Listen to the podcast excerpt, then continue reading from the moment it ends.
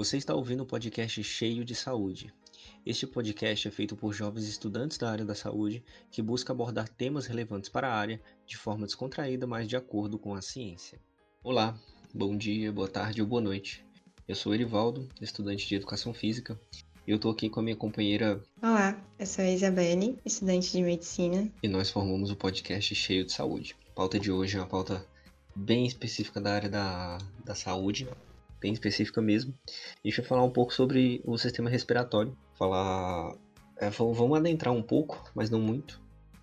No, no, e, e a gente vai falar também um pouquinho sobre o que cada área pode, pode trazer, explicar um pouco de modo geral. Acho que vai ser bom. Vai ser bom, sim. Bom, e o que é o sistema respiratório, afinal de contas, né? A gente sabe que para que o nosso corpo funcione corretamente, nós precisamos de oxigênio. É exatamente o sistema respiratório que vai ser responsável por levar o oxigênio presente no ambiente até os nossos pulmões. E lá vai acontecer aquela troca gasosa né, entre o oxigênio e o gás carbônico. Legal. Uh, entretanto, quando, eu, quando, eu, quando a gente começa a pensar na respiração, tecnicamente não é algo que, que a gente controla, né? A gente tem um nosso, nosso sistema autônomo, sistema nervoso autonômico. Ele que vai regular a nossa a nossa respiração, para mais ou para menos. Quando a gente está dormindo, a gente respira um pouco menos, tem uma frequência de respiração um pouco menor. Quando a gente está fazendo exercício físico, a gente tem uma ventilação maior de, de, de, de gases, né, dessa, dessa troca gasosa. É, eu já vejo, não façam isso em casa, né? Mas eu já vi até um pessoal tentando, tentando parar de respirar e segurar, para ver até quando segurava. Mas até o, próprio sistema nervoso autonômico já, já sinaliza e te desmaia para que você não faça isso em casa, viu, gente? Te desmaia para que você volte a respirar. Saca? Tipo, é, realmente é, tem que ser um fator externo ambiental mesmo ou é, alguma fatalidade, alguma doença, algo assim que vai te, te privar de respirar. Senão, é, o próprio sistema do corpo, essa máquina inteligente que a gente é, ocupa, ela, uhum. ela consegue responder, responder muito bem. Isso aí me lembrou aquela brincadeira que tava, que tava tendo muito famosa antigamente, né? Que a pessoa cruzava os braços aí, e segurava a respiração enquanto o outro pressionava ela pela parede. Ali ela ficava. Ela desmaiava durante um instante justamente por conta disso, que faltou o ar. Tinha é essa forçado. Tinha essa brincadeira. bem famosa. A pessoa era forçada assim com os braços cruzados é, na parede uma pessoa segurava e ela prendia a respiração. Daí, sem ar, desmaia. Nossa, não sabia dessa brincadeira, não. pois é. é. E aí, cara, o que que acontece? Acontece que esse sistema, ele é o responsável por colocar oxigênio no nosso, nosso, no nossos, nos nossos outros sistemas e é responsável para gente que, a gente por a gente expelir dióxido de, dióxido de carbono por meio de difusão, difusão de oxigênio e de, de dióxido de carbono. Ela tem a sua ventilação é, por uns umas partes dessa, desse, desse sistema, né? Isabelle, como é que é dividido aí o, o sistema respiratório? Vamos lá. O sistema respiratório ele tem alguns órgãos, além do pulmão mais famoso, né? A gente vai ter ali a cavidade nasal, assim, ordem, ordem de entrada, né? Depois a faringe, que é comum tanto para o digestório quanto para o respiratório. Aí depois vem a laringe, que já é só do respiratório, a traqueia e os brônquios. Além disso, a gente tem uma série de outras estruturas associadas, né? Como os músculos, que são, assim, essenciais para a mecânica respiratória, né? Para o movimento de inspiração e expiração. Talvez tenha ficado muito cheio de nomes, mas assim, é só para entender a complexidade que é, é esse sistema em si, né? E eu vou fazer alguns questionamentos aqui que talvez é, para responder ao longo, para poder instigar um pouco. Como, por exemplo, você já parou para pensar que toda vez que você está respirando normalmente, daí você para para pensar que você está respirando, você automaticamente para de respirar automaticamente, ou seja, você não precisa lembrar que você respira? Ou talvez, é, por que, que a gente não consegue respirar debaixo d'água? Ou por que conseguimos respirar com a boca?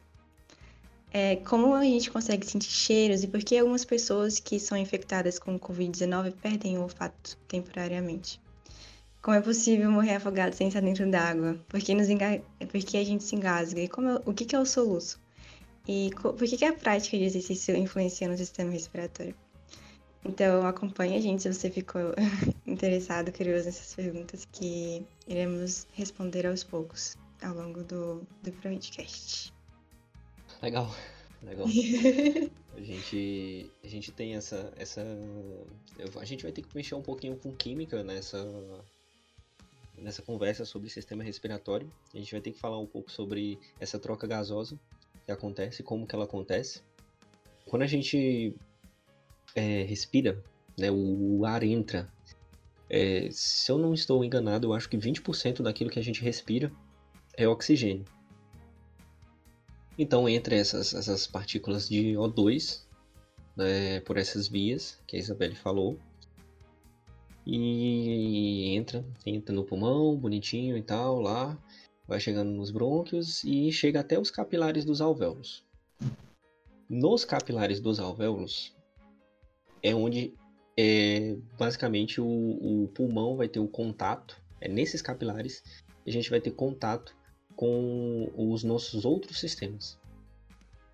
E nesses, nesses, nesses capilares, basicamente acontece um efeito cascata, que os oxigênios eles estão em maior concentração porque eu estou é, inspirando.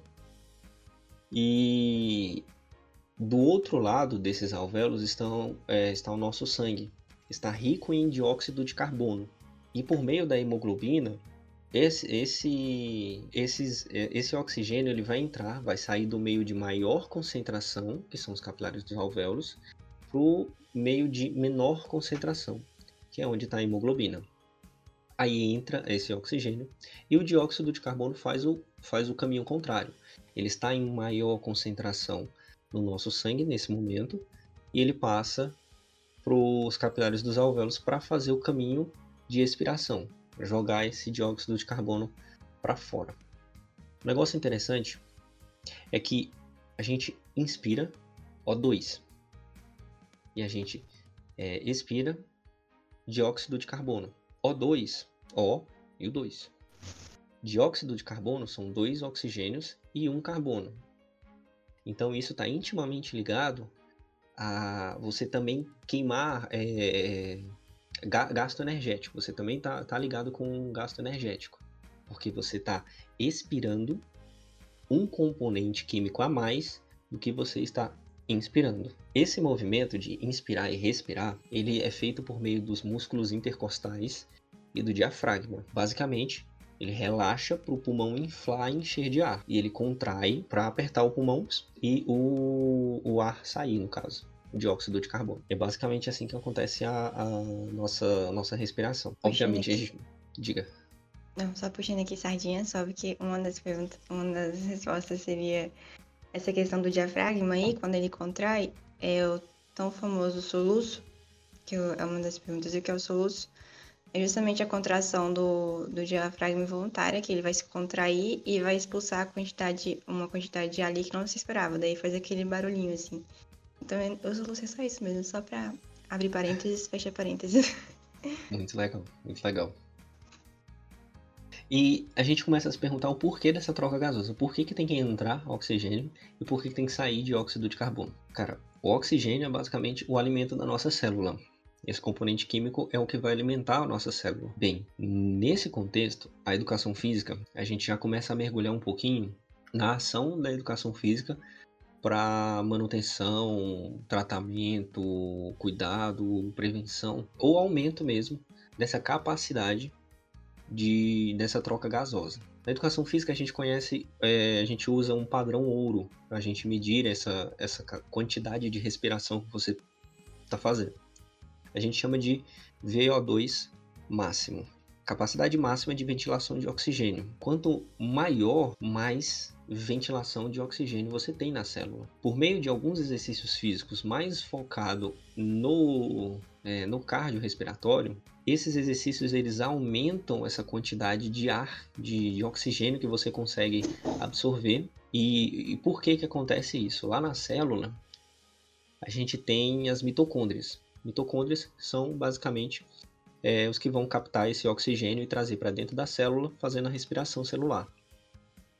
Nessas, nessas mitocôndrias, quando você acaba tendo um treino rotineiro por um longo período de tempo, é, de forma que aumente, que peça para que o corpo aumente a, a, capacidade de ventilação de oxigênio, você começa a ter uma, uma tal de biogênese mitocondrial. A biogênese mitocondrial é basicamente aparecer, nascer, crescer mais mitocôndrias. E por ter mais mitocôndrias, você vai conseguir captar mais oxigênio, trazer para dentro da célula e ter mais fôlego. E é por isso que alguns nadadores eles têm mais fôlego do que a gente que acaba que não nada. É, alguns corredores, ciclistas, gente que treina de alto, em alto rendimento ou até moderado baixo também.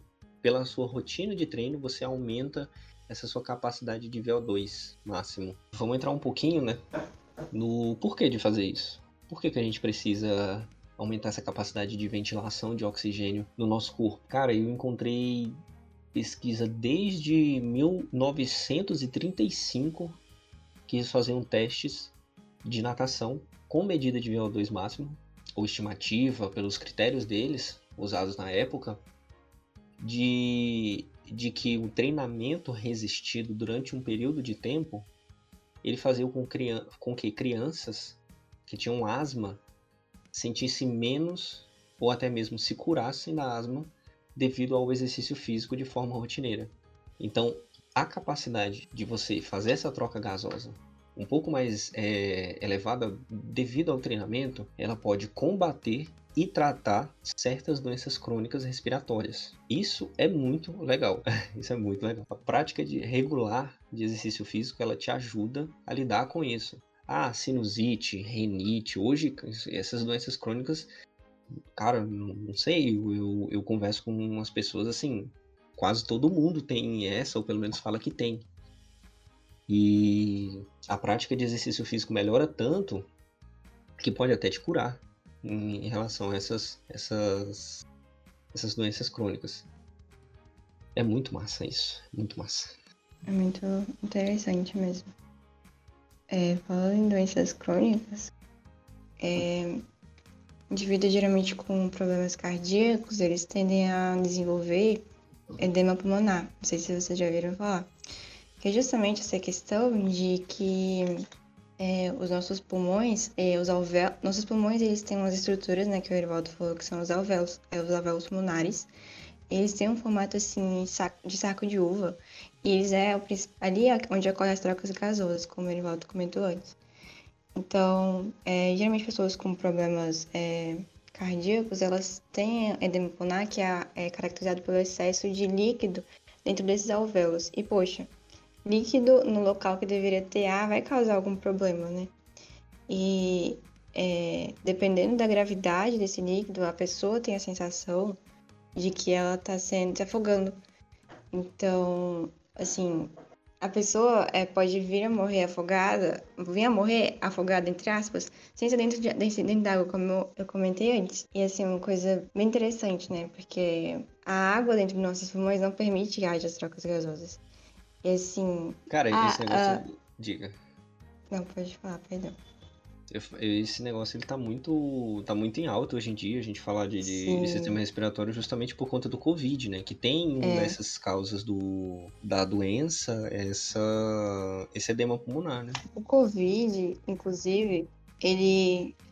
Essa, o Covid pode causar várias, várias é, alterações do sistema respiratório, né? Que ficou em alta, inclusive o tromboembolismo e a, a perda de olfato. É, puxando para a perda de olfato agora, o que acontece é que nosso, dentro da nossa cavidade nasal, né, no nariz, a gente tem uma epitélio chamada epitélio olfatório. Existe um tipo de célula chamado neurônio que ele é responsável pela transmissão né, de informações do nosso corpo para o cérebro.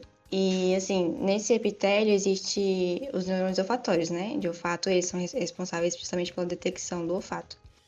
E, assim, como qualquer outra célula, células, a unidade funcional do organismo, elas estão vivas, então elas precisam de apoio metabólico, de apoio físico, assim como esse neurônio também precisa. o, a, é, o vírus SARS-CoV-2, ele não ataca diretamente esse neurônio, mas estudos sugerem que ele, tá, ele ataca justamente as células responsáveis por dar esse apoio metabólico e físico para os neurônios. E quando ele ataca, é, os neurônios já não têm mais esse apoio, e aí eles é, sofrem danos, né? Então, com a, esse dano no, nesses, nos neurônios olfatórios, a pessoa perde o olfato. E por isso que a gente vê muita gente é infectada que perde o olfato durante a infecção. E assim, dependendo da, do organismo da pessoa, pode demorar mais tempo ou menos para recuperar esse olfato, né? Então, é bem interessante é, essa questão do Covid, tá bem alta mesmo. E acho legal a gente entender melhor como funciona isso. É, é um dos primeiros, não sei se é um dos primeiros sintomas, mas é um sintoma bem comum, né? Sim, é bem comum. de olfato. E por, por ser uma doença respiratória, o Covid, e ele está muito em evidência, hoje a gente costuma, hoje a gente entra muito em debate é, do quanto ele é danoso para a gente, o Covid-19, para o nosso sistema respiratório, quanto ele, o, o, quanto o que a gente pode fazer para tentar diminuir essas, esses sintomas, é, o quanto que a gente pode fazer desde da fisioterapia, fisioterapia respiratória. Hum, muito a, importante né, desde prevenção até tratamento.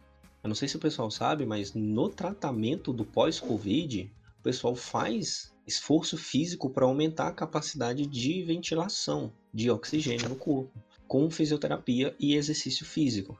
Tanto que, é, se eu não me engano, em uma UTI, Isabelle pode estar falando, pode me corrigir se eu estiver errado, tem que ter um, é, uma quantidade de enfermeiros, um, um médico e fisioterapeuta trabalhando junto para tentar tratar isso durante e pós, né? Não sei se eu sei, que, eu sei que os três tem que ter.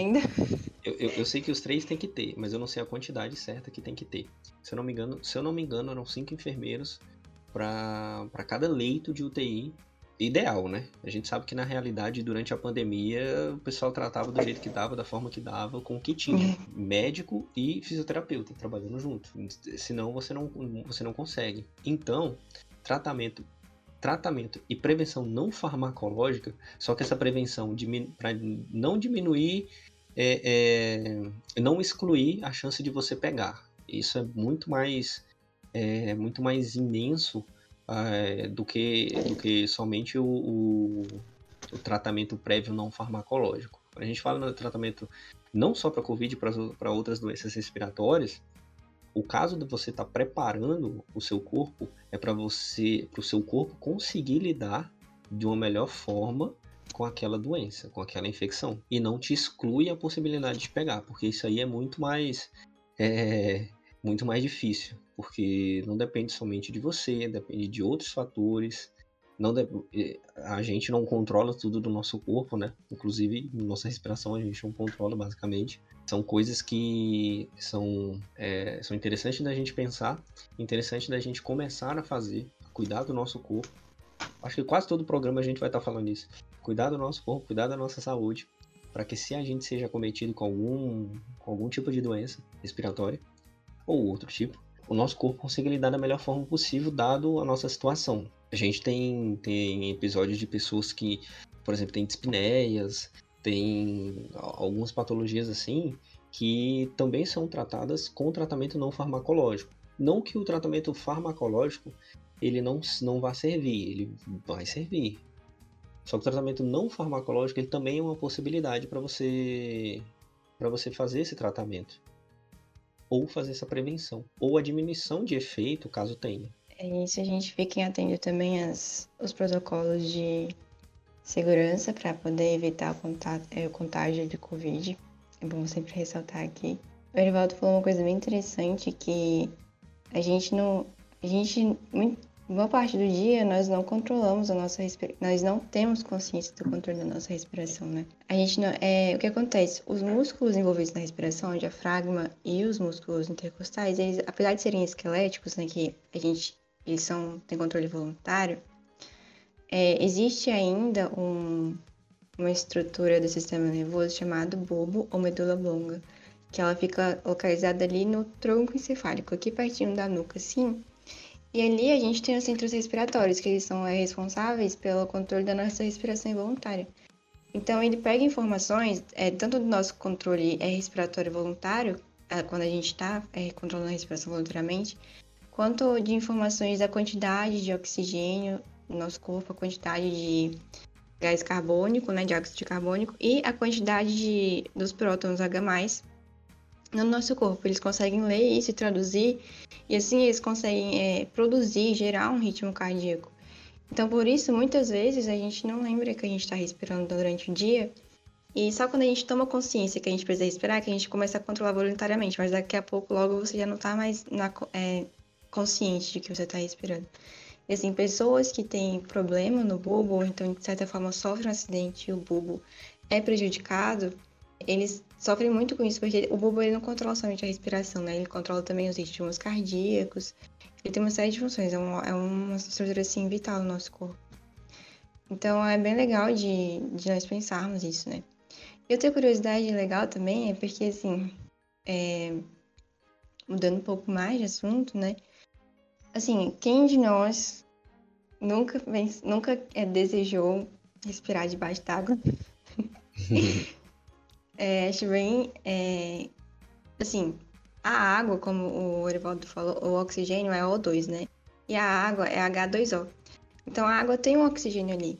Mas, infelizmente ou não, né? Dependendo do que é, a, o nosso corpo ele não consegue usar esse oxigênio da água como forma de. para poder nutrir realmente os nossos órgãos e tecidos de forma, da forma metabólica e da forma necessária, como o Erivaldo comentou antes.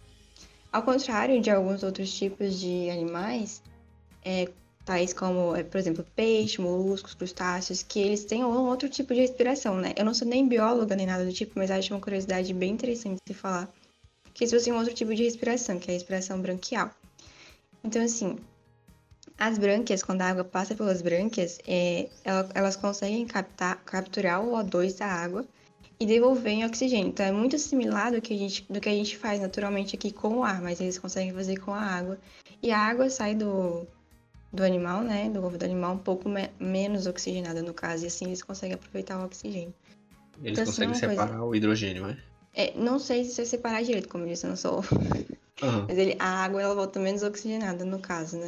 Mas é uma coisa bem interessante, assim, né? As formas diferentes de respiração, enfim, existem diversas, mas eu só acho legal uma curiosidade para nós sabermos. Uhum. E é o bulbo que também que sinaliza o corpo quando a gente precisa de mais oxigenação, quando a gente, é, por algum motivo, seja fisiológico ou patológico, a gente precisa de mais ar e a gente começa a usar a boca para respirar? Ah, sim, a questão da a respiração da boca. Assim, geralmente a gente respira pela boca quando, é, por exemplo, a gente está gripado e nosso nariz está entupido, né? O que, que significa o nosso nariz entupido?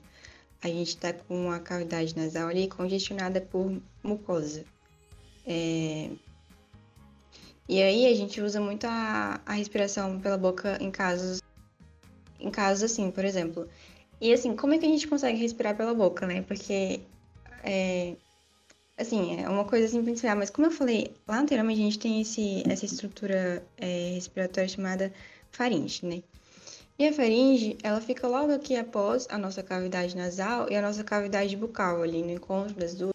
A gente encontra a faringe, então ela é um órgão comum tanto para o sistema digestório quanto para o sistema respiratório, que significa que ele vai passar tanto ar quanto comida, né, alimento. E aí a gente consegue, a gente consegue respirar é, pela boca, mas assim, não é muito recomendado no caso, porque o ar em si, ele contém muitas sujeiras, detritos, é, pode conter também patógenos em si, né? Isso é vírus, é bactérias, micro-organismos em si. Então, o ideal seria o ar passar pelo nosso nariz, porque o nosso nariz, a gente tem o, os pelos do nariz, né? Que tem um outro nome bem chique que eu descobri que se chama vibriças, mas é a mesma coisa. E ele serve justamente como um filtro para poder filtrar essa, essas partículas presentes no ar que a gente não consegue ver, mas existem muitas é, partículas presentes no ar. E, inclusive, um dos principais meios de, é, de contágios do Covid, né, que os estudos indicam, é justamente é, partículas suspensas é, com presentes, os vírus presentes, essas partículas suspensas no ar, a pessoa vai e inspira aquilo e é contaminada. Então, o, os pelos do nariz, eles servem justamente para poder filtrar esse ar que a gente respira, para poder é, não levar é, ar contaminado, ar sujo para dentro dos nossos pulmões e assim evitar uma futura infecção, enfim. Por, mas é, assim é possível respirar pela boca, mas é recomendado assim mesmo assim respirar pelo nariz. Inclusive nos exercícios físicos, né? Eles, eles indicam assim para você inspirar com o nariz e expirar com a boca, né? Que seria o mais recomendado. É, né? Tem a, tem a questão fisiológica e patológica também. Às vezes a gente é. A gente no exercício físico, de de, de alto vigor, alto, a gente acaba utilizando a boca e nariz para puxar o ar, porque a gente está muito precisando de oxigênio para fazer, para alimentar a célula para a gente continuar fazendo força e contraindo os músculos. Outro negócio legal é que é. quando a gente respira pelo nariz, a gente consegue de, a gente consegue respirar de 7 a 8 litros de ar por minuto. Quando a gente começa a usar a boca, cara, tem relatos de que chega até 25 litros de ar por minuto. Nossa. Então, é muita coisa. E às vezes é por isso que os, alguns atletas, ou até mesmo a gente, quando a gente precisa de uma necessidade de uma respiração mais, é, mais vigorosa, a gente acaba usando tanto o, o nariz quanto a boca. E realmente, a gente precisa dessa filtragem que o nariz faz. Só que isso às vezes não, não, é aquilo, não é muito do nosso controle. Se o corpo, o corpo vai dar um jeito, cara. Ele vai dar um feedback ali, ó tô precisando de, de oxigênio, cara, vamos dar um jeito, vamos começar a fazer isso aí, porque daí para frente, é, se a gente não conseguir ventilar, a gente vai fadigar e a gente vai, não vai conseguir executar essa tarefa. É muito da hora como, como funciona a máquina humana, sabe? É, esse feedback que ele dá, que ele precisa, tanto positivo quanto negativo, é muito legal. Sim, é muito legal mesmo. Essa questão foi justamente o que você comentou, né? Que é, você começa a fazer atividade física, daí começa a ter uma concentração maior de. Porque você está queimando energia, então começa a ter uma concentração maior de gás carbônico no teu organismo do que oxigênio, né? E isso vai chegar lá no bulbo, o bulbo vai mandar essa informação. Então a gente precisa hiperventilar, precisa aumentar a frequência respiratória. E às vezes é é o que, tu, é o que tu acabou de falar, não. O volume de ar é, que entra só pelo nariz às vezes não vai ser o suficiente para hiperventilar, né? Para poder a respiração acompanhar o exercício, a demanda do corpo. E daí você precisa respirar pela boca também, é bem interessante mesmo. Olha, pelo menos eu acho que isso, eu acho que isso aí vai dar uma ajudada o pessoal aí para fazer as provas, provas é. de fim de ano, acho que vai dar uma ajudada pro pessoal. Provas de fim de ano chegando. É legal a gente conversar disso. A gente tava passando por um estava passando por um por uns assuntos bem amplos, bem abrangentes, aí a gente mergulha em um específico. É, acho que Acho que é legal, acho que é legal. Vai ter, vai ter mais desses, desses de, de sistemas, eu, eu gostei. É. Mande pro seu amigo ou amiga que quiser fazer vestibular e tá precisando de ajuda no sistema respiratório. Exatamente. Da universidade ouvindo. Muito bom, muito bom. Das melhores formas de estudar. Mas nos, nos, siga, no, nos siga nas redes sociais, viu, gente? Se você precisar de algum contato para falar com a gente sobre algum alguma sugestão de episódio, crítica construtiva, pelo amor de Deus. É. Você pode mandar, você pode mandar um e-mail para o podcast cheio de saúde, gmail.com. É, tem o Instagram também, você pode mandar pela DM do Instagram. Se você quiser relatar alguma coisa que fique um pouco maior do que, do que o que cabe na DM do Instagram, mande por e-mail que a gente vai ler e a gente vai tomar alguma providência em relação a isso. seja conversar sobre, seja um episódio novo, seja uma retificação, no fim das contas a gente ajuda e a gente é ajudado também. A gente está crescendo junto. Sim. Nos dê ideias também, né? Como você disse. é isso aí, galera. Valeu! Valeu! Para finalizar, gostaria de agradecer a quem chegou até aqui e pedir para que nos siga no Instagram, no Spotify, no Deezer e no YouTube. Temos dois episódios por mês, então fiquem ligados e até a próxima.